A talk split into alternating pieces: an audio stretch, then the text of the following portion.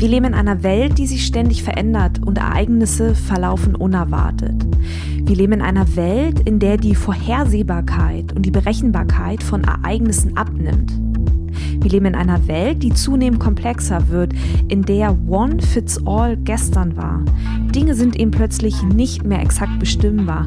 Nicht mehr nur schwarz oder weiß sind Optionen. Plötzlich spielt eben auch bunt eine Rolle.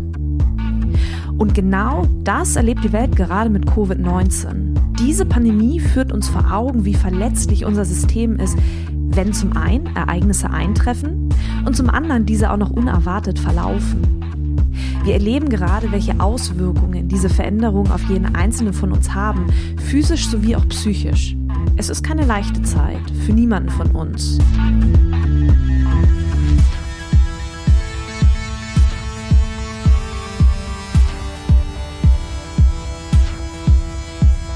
Dennoch hat diese Zeit etwas Gutes, denn es haben sich neue Räume geöffnet. Räume für zum Beispiel neue Arten von Erlebnissen. Und genau da setze ich mit meiner Raketerei, Festival und Convention-Idee an. 25 Künstlerinnen, vier Tage, Talks und Workshops und ein Festivalgelände. Findet vom 26. bis 29. März statt. Achtung, alles virtuell. Tja, geht das? Klar geht das. Und genau das möchte ich zeigen. In den kommenden sechs Wochen möchte ich dich in meinem Podcast mitnehmen und daran teilhaben lassen, wie ich dieses Event konzipiert und umgesetzt habe. Ich möchte dich mit auf die Reise nehmen, zum einen dahin, wo die Idee entstanden ist, aber ich möchte dich auch daran teilhaben lassen, zum anderen, über welche Hürden ich rüber musste, wie wir auf das Festival aufmerksam gemacht haben ich möchte meine Promotion-Strategie offenlegen, aber auch einen Einblick in meine Kalkulationen geben und der Frage nachgehen, welche Rolle Geld dabei eigentlich spielt. Sicherlich werden auch meine Ängste eine Rolle spielen, denn die gilt es zu überwinden. Und genau das möchte ich euch erzählen. Diese sechsteilige Podcast-Serie soll eine Schritt-für-Schritt-Anleitung für alle sein, die ebenfalls Lust haben, Neues auszuprobieren, Dinge auszuprobieren, bei denen man denkt, hm, das geht doch gar nicht Tja, und all das in dieser, ja, unberechenbaren Zeit.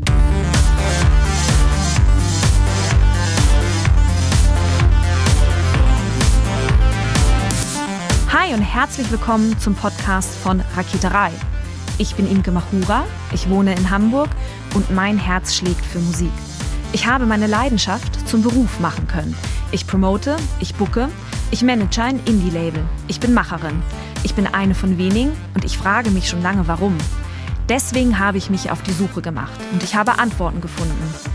In dieser Podcast-Serie porträtiere und interviewe ich Frauen, die die Musikbranche prägen und mitgestalten. Ich zeige, wo die Frauen, Ladies und Bitches der Musikbranche stecken. Und noch mehr. Ich beantworte euch durch diese Interviews zentrale Fragen zur Musikbranche, mache auf Vorbilder sowie Vielfalt aufmerksam, empowere und vernetze. Klingt gut, oder?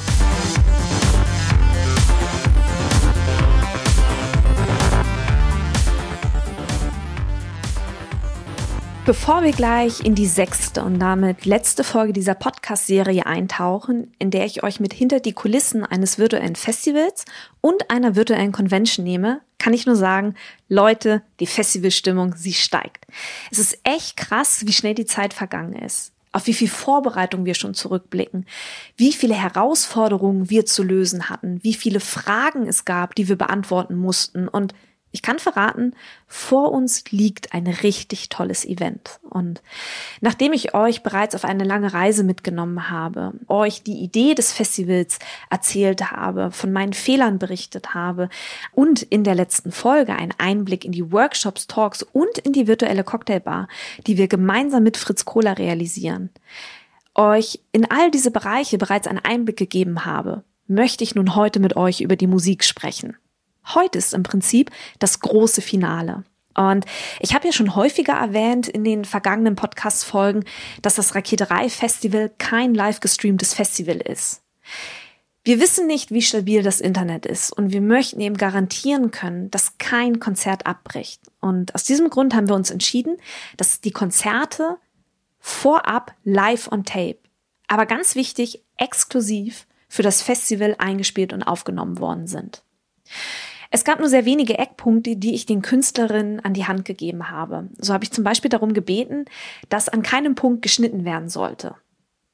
Ich mag das nah dran sein. Und ich möchte das Publikum auch nah dran haben, wenn die Künstlerinnen auf der Bühne stehen und ihre Live-Konzerte spielen. Und genau diesen Effekt werden wir erzielen dadurch, dass nicht geschnitten wurde.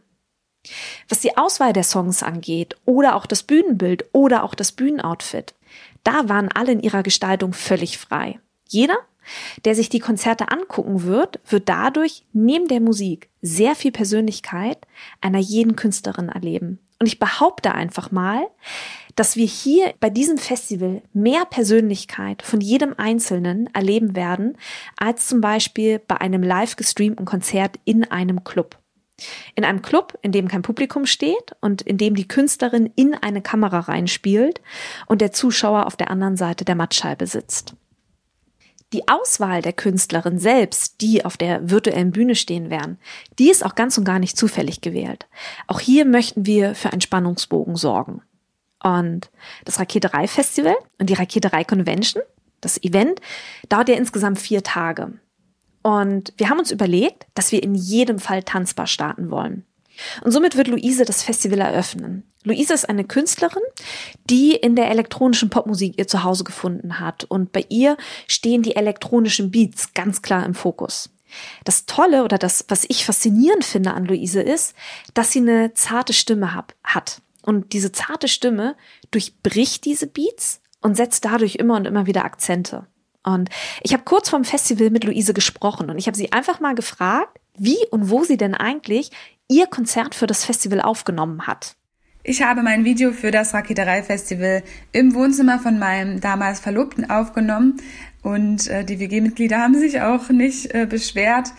Und es hat richtig Spaß gemacht. Der Micha hat eben die Kamera geführt, mein Mann, und das war einfach total cool, weil durch ihn war ich dann nicht ganz alleine im Wohnzimmer und er hat auch dafür gesorgt, dass es gut ausgeleuchtet ist. Das hat richtig, richtig Spaß gemacht. Luises Bühne war also ihr Wohnzimmer. Da kann man wirklich froh sein, dass da die Nachbarn mitgespielt haben. Ich könnte mir vorstellen, dass es nicht leise blieb.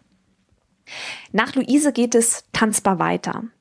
Direkt im Anschluss folgt Mo XX und Mo XX zum Beispiel wird an der Loopstation stehen und für Soundcollagen sorgen. Der Abschluss des ersten Festivaltages, den wird Donna Maya bilden. Sie wird den ersten Festivaltag musikalisch ausklingen lassen. Donna Maya spielt das Theremin. Das ist ein Instrument, das sie nicht berührt, um es spielen zu können. Und an dieser Stelle vielleicht ein kleiner Spoiler. Donna Maya war vor einigen Jahren in Detroit unterwegs. Eine Stadt, die auf eine sehr große Blütezeit zurückguckt die aber jetzt, in der Jetztzeit, zunehmend verfällt. Und Donna Maya war in dieser Stadt unterwegs und sie erzählt, dass sie diese Stadt wie eine Dystopie erlebt hat. Und genau darum wird es auch bei ihrem Auftritt im Rahmen des Festivals gehen. Die erlebte Dystopie, die wird sie in Klänge packen, in tanzbare Klänge, denn der Freitagabend oder der Festivalauftakt ist tanzbar. Der Samstag, der zweite Festivaltag, ist musikalisch deutlich diverser aufgestellt. Und wir haben uns entschieden, das musikalische Programm an zwei Punkten klanglich zu brechen, um auf diese Weise die musikalische Vielfalt der Raketerei-Community nochmal zu verdeutlichen. Wir starten am Samstag mit Agalabus. Sie wird an der Loopstation stehen. Aber hier wird der Klang eher in Richtung Hip-Hop gehen und möglicherweise wird es an der einen oder anderen Stelle auch politisch werden. Ich habe Aga Labus in diesem Zusammenhang gefragt, warum für sie Musik und Politik zusammenhängen. Wir durchlaufen alle das gleiche Schulsystem und sind somit geprägt von einem offiziellen gesellschaftlichen politischen Kanon.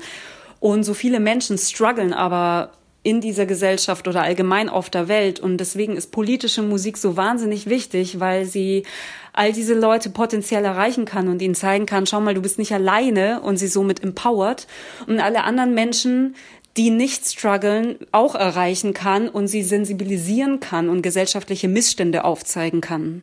Aha, Agalabus nutzt ihre Musik also als Sprachrohr. Nach Agalabus wird Ellie the Fiddle auf der Bühne stehen. Ellie macht kein Hip-Hop. Ellie steht auch nicht an der Loopstation. Ellie spielt E-Geige. Und Ellie ist eher in dem Bereich Progressive Violin Rock, Violin Metal Rock zu verorten. Einige kennen sie vielleicht, weil sie seit vielen Jahren mit Subway to Sally auf der Bühne steht. Und auch mit Ellie habe ich vor dem Festival gesprochen und ich habe sie gefragt, was sie an der E-Geige so faszinierend findet, denn ich als Laie würde die E-Geige jetzt erstmal nicht mit Rockmusik verbinden. Ich finde besonders toll, dass man bei E-Geigen baulich und vom Design her beinahe alle Möglichkeiten hat. Man muss also nicht mehr die Akustik des Korpus beachten und ich mag diesen leicht synthetischen Sound. Den kann man komplett modulieren mit ähm, Effektgeräten und am Ende entspricht das genau meiner Vorstellung, meiner klanglichen Vorstellung von Geige in der Rockmusik. Nach dem eher lauten Auftritt von Ellie the Fiddle wird es deutlich ruhiger, denn Patty Moon wird nach Ellie die virtuelle Bühne betreten.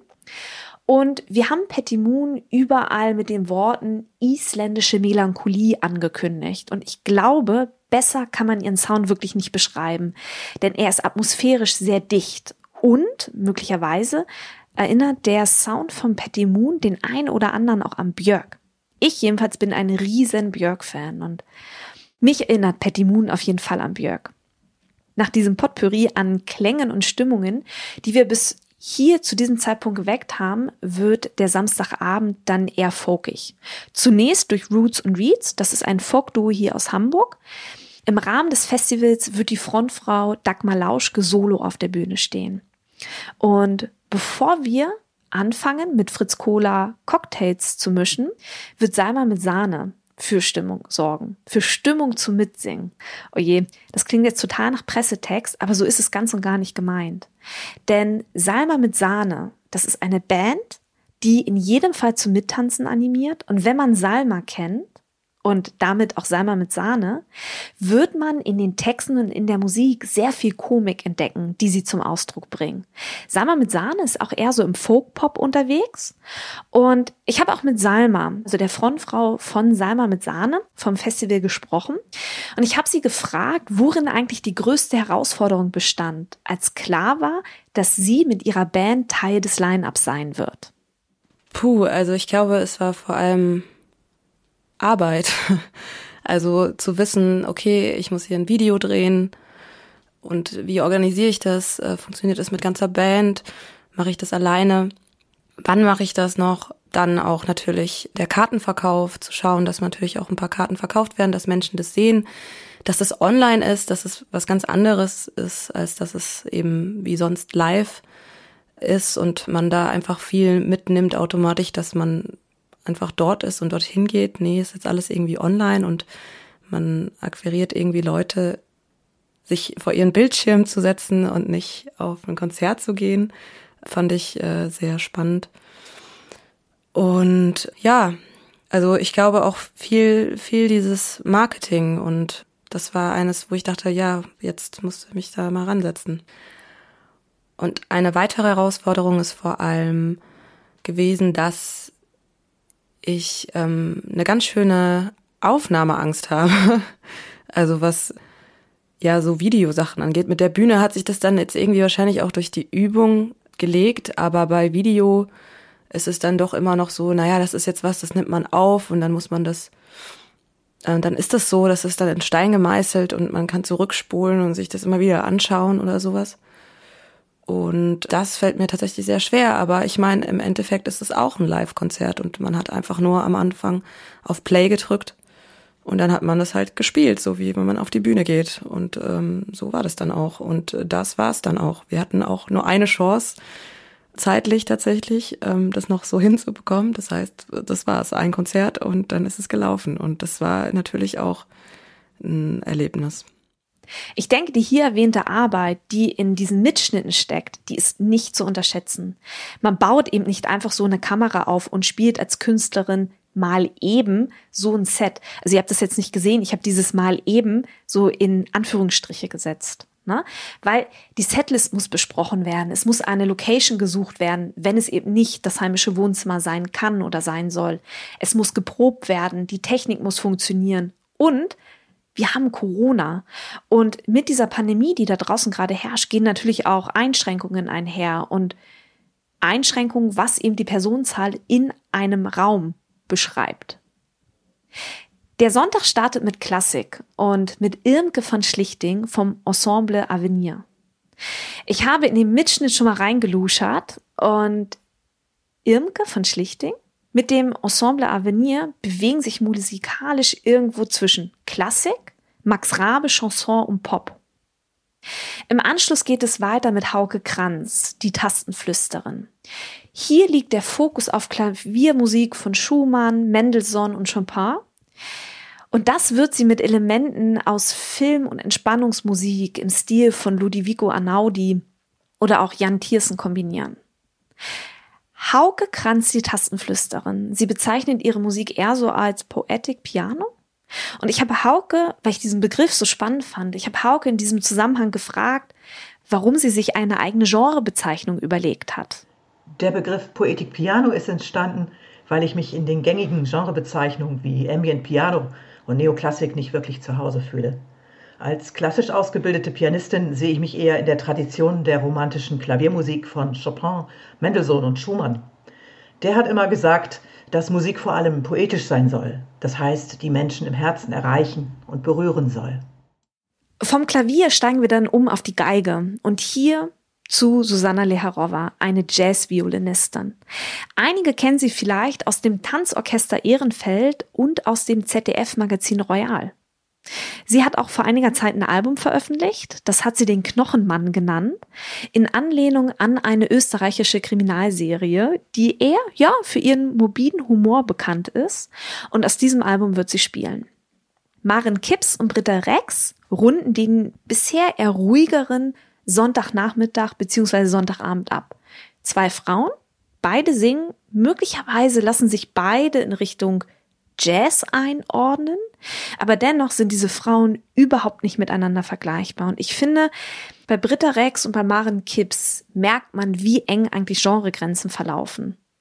Und es hat mir auch nochmal deutlicher gemacht, warum Hauke Kranz, die Tastenflüsterin, sich eine eigene Genrebezeichnung ausgedacht hat oder überlegt hat.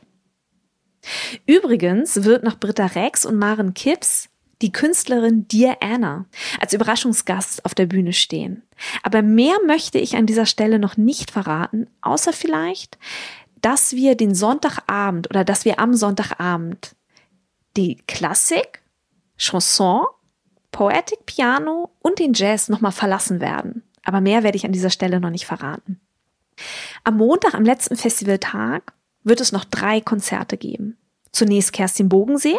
Sie ist Singer-Songwriterin hier aus dem Norden, die durch ihre Texte für einen Perspektivwechsel bei den Zuhörerinnen sorgen wird. Nach Kerstin Bogensee wird Heikes Moment auf der Bühne stehen. Heikes Moment ist eher soulig. Und das große Finale beim Raketerei Festival ist Sabine Herrmann. Sie hat die plattdeutsche Sprache für sich entdeckt. Sie hat plattdeutsche Wurzeln. Und Möglicherweise könnte man denken, dass die plattdeutsche Sprache staubig wirkt, aber Sabine Herrmann schafft es, der plattdeutschen Sprache ein frisches Kostüm zu geben. Und sie hat es geschafft, die plattdeutsche Sprache im klanglichen Stil von London Grammar diesen frischen neuen Anstrich zu geben. Und Sabine Herrmann arbeitet gerade an ihrem Album, an einem neuen Album, das in diesem Jahr noch erscheinen wird. Also ihr merkt, wir führen bei der Wahl beziehungsweise bei der Zusammenstellung des Line-ups alle Zuschauerinnen und Zuschauer, die Besucherinnen und Besucher des Festivals, nicht nur durch die unterschiedlichen Stimmungen, die Musik eben auslösen kann. Ich möchte außerdem verdeutlichen, wie klanglich divers und vielseitig die Raketerei-Community aufgestellt ist. Diese Community ist etwas so Besonderes, weil hier eben die unterschiedlichen Genres miteinander ins Gespräch gehen und miteinander ins Gespräch kommen, voneinander lernen, voneinander lernen können, voneinander lernen wollen und dadurch eben auch die Möglichkeit bekommen, ihr Genre und auch ihre Genregrenzen nicht nur aufzuweichen, sondern vielleicht sogar zu revolutionieren.